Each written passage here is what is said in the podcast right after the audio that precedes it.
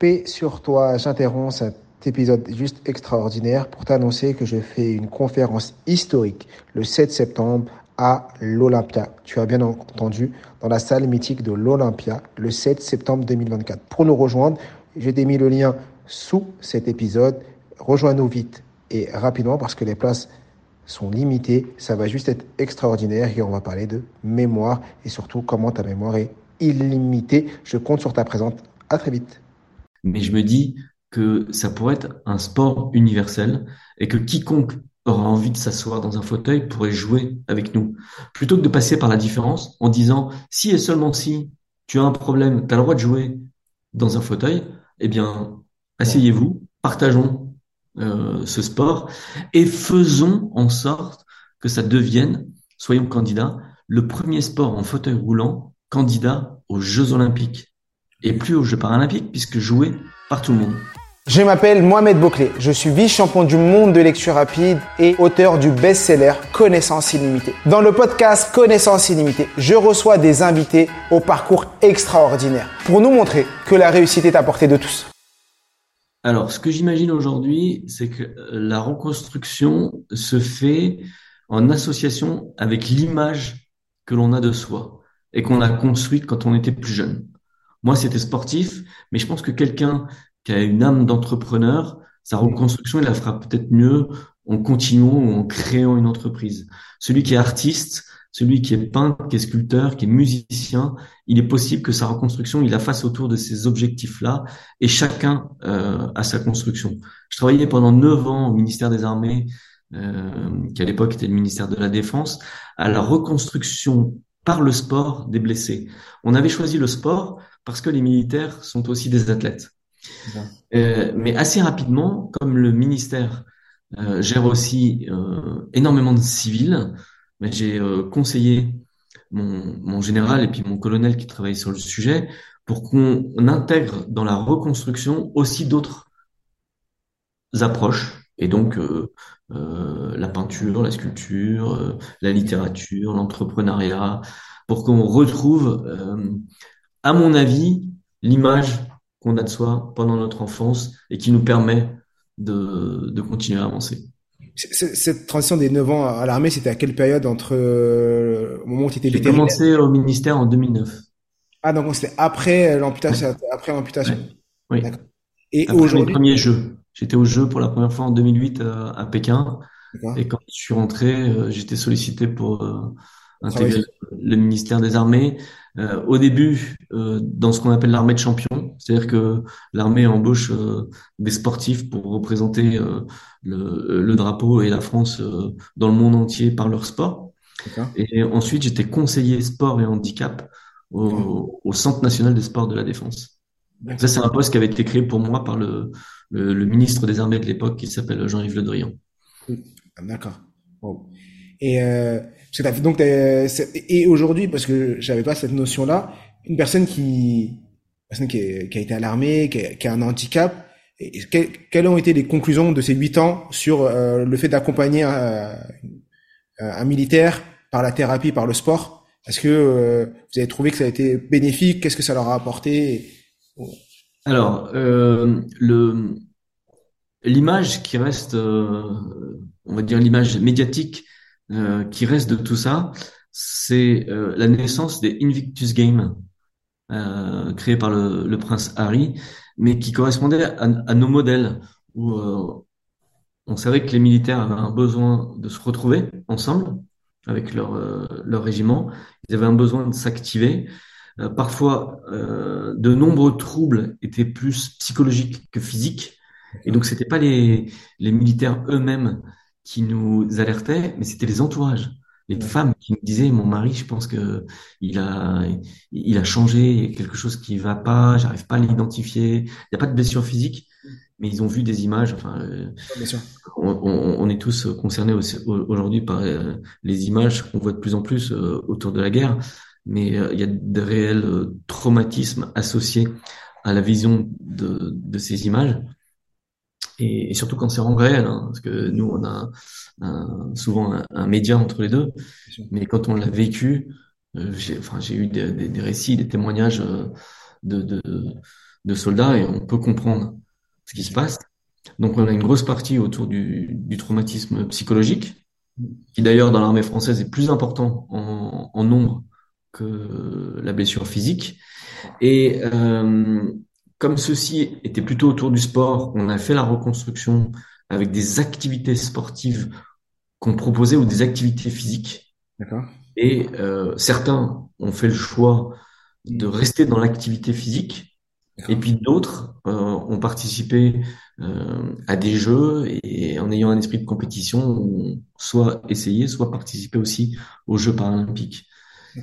Ça, c'est le modèle sportif. Mais euh, encore une fois, euh, le modèle peut être différent pour d'autres et, euh, et aider autour de l'entrepreneuriat ou, comme je disais, de l'art, c'est aussi quelque chose qui permet mm. aux, aux gens de se reconstruire aujourd'hui, tu as une casquette d'entrepreneur. Aujourd'hui, euh, parce que ton activité, c'est uniquement le tennis, ou est-ce que tu as aussi cette casquette d'entrepreneur? Tu l'as en tant que vétérinaire euh, avant, mais... Euh... Ouais. Donc j'ai arrêté d'exercer en tant que vétérinaire, et puis en découvrant finalement ces univers, et ces univers dans le monde entier, mmh. parce qu'il y avait un mimétisme aussi, ou de la recherche, entre les différentes armées des différentes nations. Et, et, et, même si on peut déplorer euh, la guerre aujourd'hui, il y a une, une réelle euh, motivation international autour de la reconstruction. Euh, ce qui fait que euh, aujourd'hui, je suis engagé avec une fondation qui a décidé euh, de créer un bâtiment, un immense bâtiment de 13 000 mètres carrés à Saint-Denis, juste à côté du futur euh, village olympique et paralympique. Et euh, ce bâtiment est dédié à l'innovation, au service du handicap et de la perte d'autonomie. Donc ça, c'est ma nouvelle, euh, ma nouvelle casquette, mon nouvel engagement euh, auprès de cette fondation. Mais le but pour nous est de créer un écosystème où les gens qui ont trouvé des solutions, qui étaient confrontés à des problématiques, qui ont créé des solutions, puissent euh, en créer de nouvelles, vivre ensemble, identifier le besoin, avoir euh, des groupes euh, d'utilisateurs qui vont valider ou invalider la recherche, et puis qu'en même temps, on puisse répondre à des besoins du marché. Quand je dis ça, en fait, ce qui a été important pour moi dans toutes ces expériences, c'est d'imaginer que le handicap, la différence, avait jusqu'à présent été abordé énormément sous l'angle de la compassion. Oui. Et même les Jeux paralympiques ont euh, cet angle de la compassion. Et moi, je me suis dit, euh, je voudrais être un acteur de euh, nos sociétés, de, du monde citoyen, et je pense que si on pouvait y intégrer ou modifier cette approche par une approche économique, en disant voilà, moi je suis aussi euh, un citoyen de ce monde qui veut voyager, qui veut euh, euh faire du sport, qui veut monter son entreprise, qui veut faire de l'art. Eh bien, si vous me voyez non plus comme une personne handicapée, mais comme un client, bah, je pense que vous allez répondre à certains de mes besoins et, l'approche économique pourrait être une nouvelle façon de, de traiter la différence. Et donc, euh, j'y crois fortement. C'est aussi un peu quelque chose d'historique. Euh, on a attaqué des marchés comme ça, en disant tiens, euh, je vais créer quelque chose, et puis finalement, comme ça me sert à moi aussi, eh bien, on devient de plus en plus innovant et, et, tout le monde en bénéficie. Ok. Est-ce que aujourd'hui, je vais donner un exemple pour bien comprendre. J'ai rencontré des gens qui développaient des, des enceintes et des casques audio pour l'univers du jeu vidéo et du cinéma. D'accord. Et donc, euh, pendant leurs travaux de recherche, euh, ils se sont rendus compte que en découpant le son, donc euh, ils ont créé des, les enceintes et un casque audio que j'ai testé. Tu as vraiment l'impression de vivre avec la personne à côté de toi. Euh, tu peux entendre un, un, chuchotement, comme tu peux entendre un hélicoptère. Euh, tu as l'impression d'être vraiment dans cet univers. Et dans leurs travaux de recherche, en découpant le son, les différentes fréquences, ils ont réussi à les implanter directement dans le cerveau, à reconstruire la fréquence qui crée le son et faire en sorte que des sourds puissent avoir un, un rendu sonore, puissent entendre. Et donc, la bonne idée pour eux a été de se dire, on fait des enceintes on fait des casques, on pourrait très bien faire des prothèses auditives. Aujourd'hui, la prothèse auditive, elle amplifie le son. Mm. Et c'est tout ce qu'elle fait. Mais eux, ils, changent complètement de paradigme et disent, bah, on va mettre le son directement dans le cerveau de la personne et la personne va entendre. Donc, c'est une, une révolution. une entreprise qui travaillait pour un public euh, monde du jeu et monde de- du, du, du cinéma, et puis rajoute une part de marché en créant des prothèses auditives. Donc ça, c'est un peu le, le système de fonctionnement que j'aimerais, enfin qu'on essaye de développer au Handilab.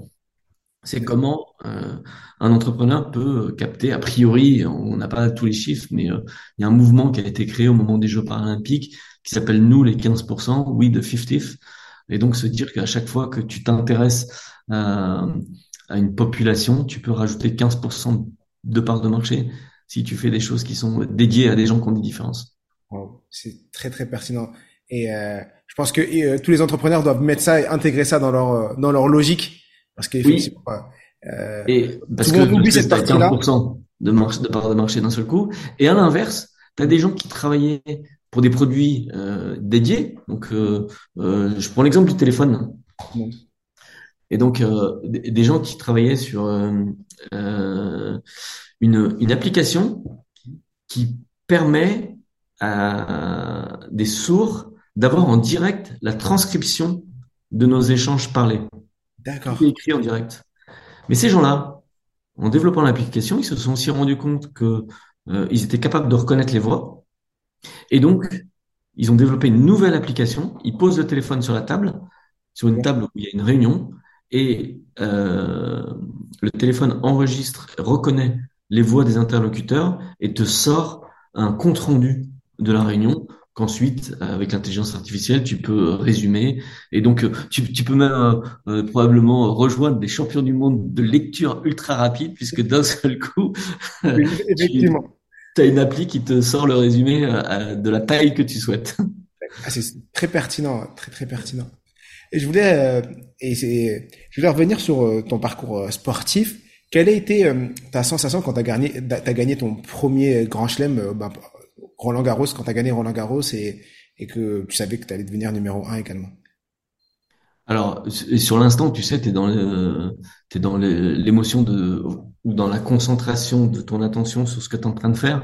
Surtout que le, le scénario était incroyable, puisque pour ceux qui connaissent le, le tennis et la façon de compter, euh, on était dans le jeu décisif au troisième set, euh, six jeux partout, et mon adversaire menait 5-1 dans ce jeu D'accord.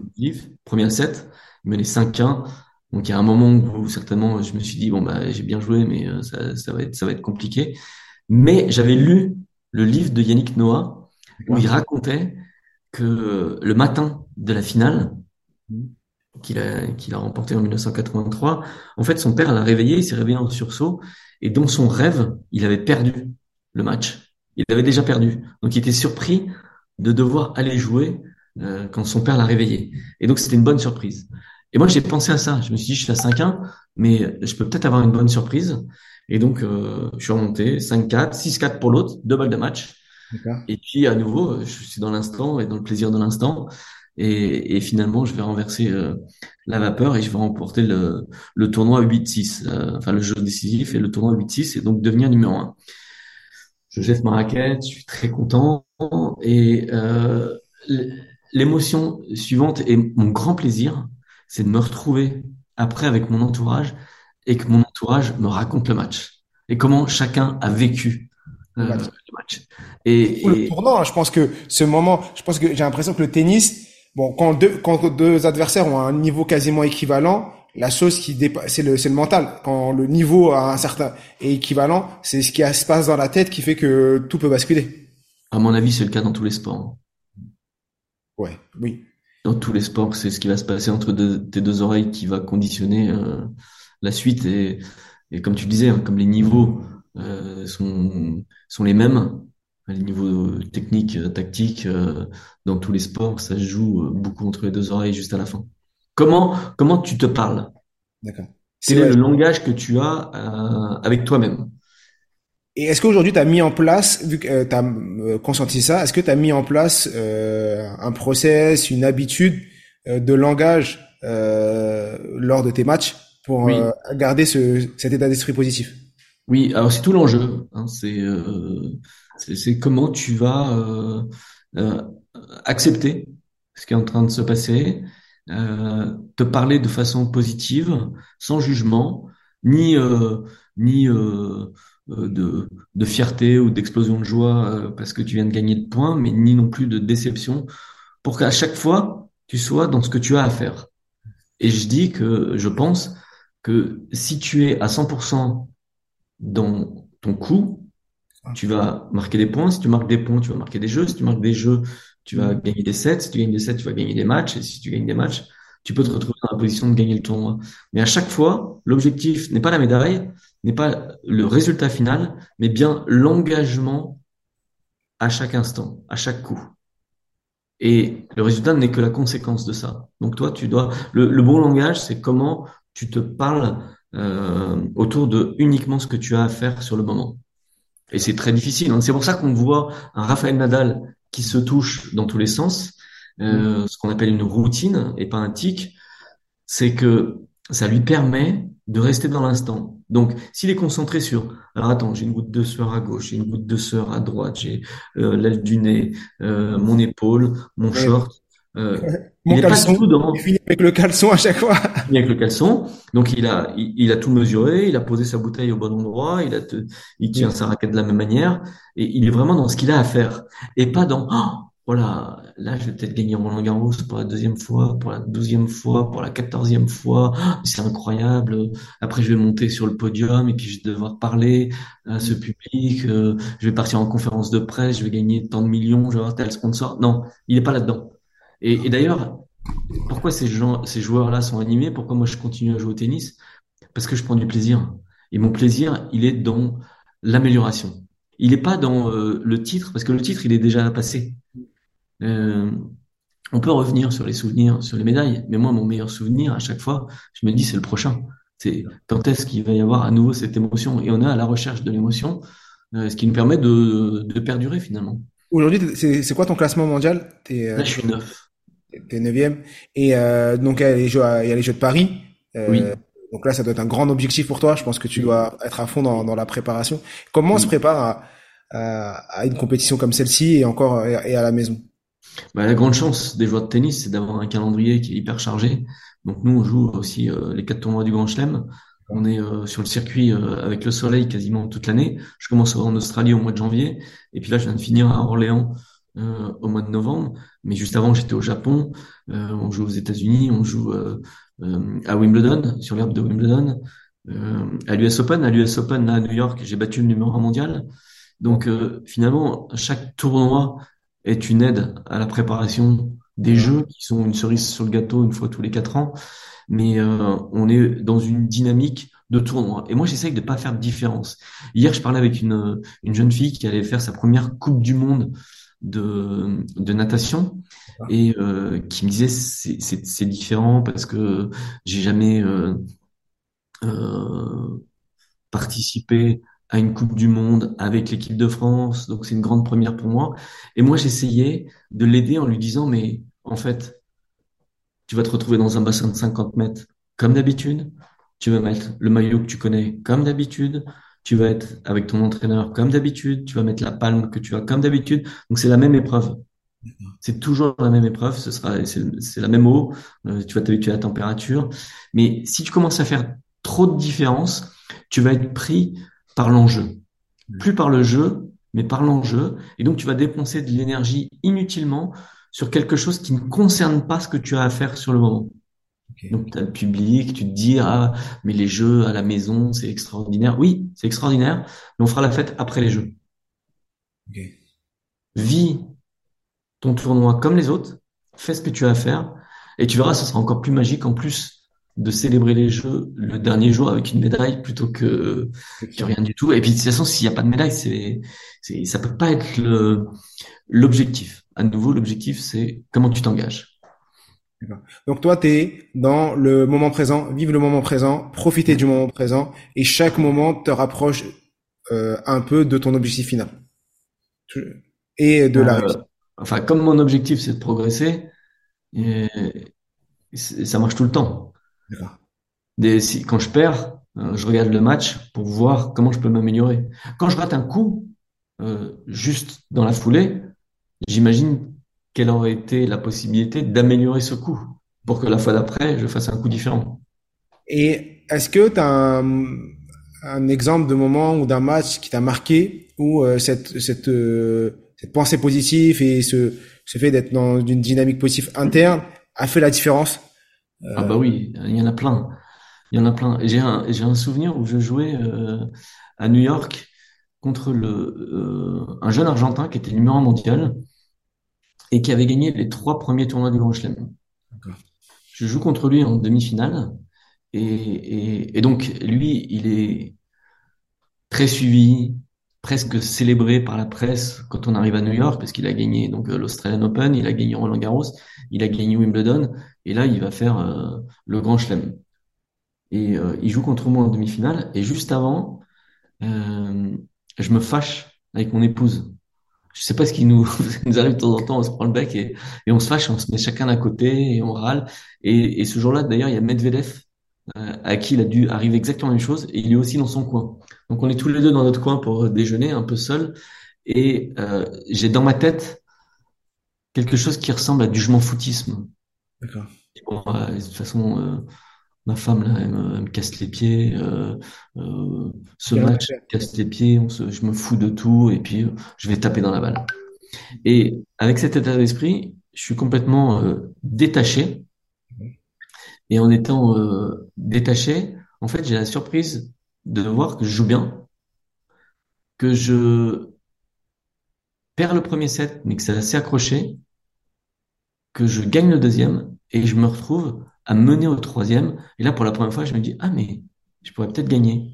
Et donc, faut que je me détache de, je pourrais peut-être gagner. Et, et, euh, et là, je reviens sur un plan, euh, parce que j'avais regardé un match précédent et, et ce joueur que j'avais déjà battu, euh, j'avais euh, utilisé une tactique au retour de service où à chaque fois j'avais joué le, le long de la ligne, ça avait bien bien fonctionné. Donc je suis resté sur il faut que je m'engage le long de la ligne et puis advienne que pourra. Et en fait, euh, Ça a j'ai marché. j'ai remporté le tournoi. Voilà, ça. Donc ça, c'est une, une- un, bel exemple de détachement. Les raisons pour lesquelles tu te détaches sont pas toujours euh, Les bonnes, mais des les fois, euh, ça- bonnes ou euh, celles que tu recherches, mais en tout cas, c'est très important dans notre démarche parce que celui qui est sur la suite n'est pas dans ce qu'il faut faire sur l'instant présent. et c'est dans l'instant présent. Très, très, très bonne euh, réflexion.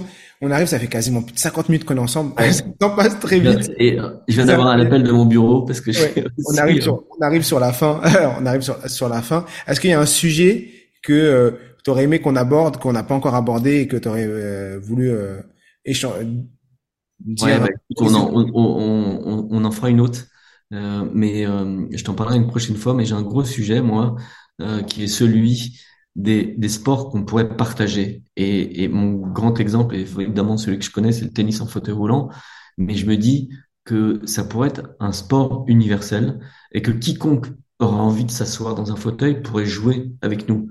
Plutôt que de passer par la différence en disant si et seulement si tu as un problème, tu as le droit de jouer dans un fauteuil, eh bien, asseyez-vous, partageons euh, ce sport et faisons en sorte que ça devienne, soyons candidats, le premier sport en fauteuil roulant candidat aux Jeux Olympiques et plus aux Jeux Paralympiques puisque joué par tout le monde. Ce serait, euh, Voilà l'état d'esprit. ce serait incroyable. On pourra remettre ce passage-là dans, dans 5 ans ou dans 4 ans quand ce sera Exactement. officiel et que ce sera bon. Comme ça, on pourra dire, on en avait parlé. Dernière question que je pose toujours à, à mes invités. Euh, si tu avais le Stéphane euh, ado devant toi ou euh, Oui. le Stéphane euh, euh, juste après son accident Oui. devant toi, qu'est-ce que tu aurais aimé, qu'est-ce que tu lui dirais aujourd'hui euh, avec tout Je ce- dirais, je lui dirais, euh, t'inquiète pas, la suite sera encore plus belle. Parfait. Effectivement, la suite sera encore plus belle et, et c'est un bon état d'esprit. Et si on avait cette, il faut c'est un état d'esprit à avoir euh, à chaque fois qu'il y a une épreuve. Et est-ce que tu dirais que ton accident avec le recul, est-ce que ça a été un cadeau pour toi? Bah, bien sûr, ça a été une chance. Et, euh, mes enfants un jour m'ont demandé quel avait été le plus beau jour de ma vie et j'ai répondu ce jour-là, non pas pour l'accident lui-même, mais pour tout ce que ça avait impliqué par la suite.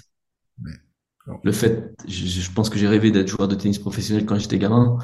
J'ai jamais imaginé jouer en fauteuil, mais aujourd'hui je le suis et j'ai une vie de rêve. Juste incroyable. Merci euh, Stéphane d'avoir euh, d'être avec nous. Je vous invite vraiment à, à, à, mettre en commentaire de la vidéo et bien sûr sur les différentes plateformes 5 étoiles et nous dire ce que vous avez appris de, ben de de ce podcast et de cette émission aujourd'hui et qui était juste très poignante. On va, je mettrai les, les, les réseaux de Stéphane sous la Instagram surtout son Instagram pour aller voir un peu ce qu'il propose et ce qu'il fait. C'est juste euh, incroyable. J'invite vraiment à le suivre. Encore merci euh, Stéphane. Et comme je dis toujours, je suis, tué. nous sommes tous illimités. à bientôt. À bientôt. Merci.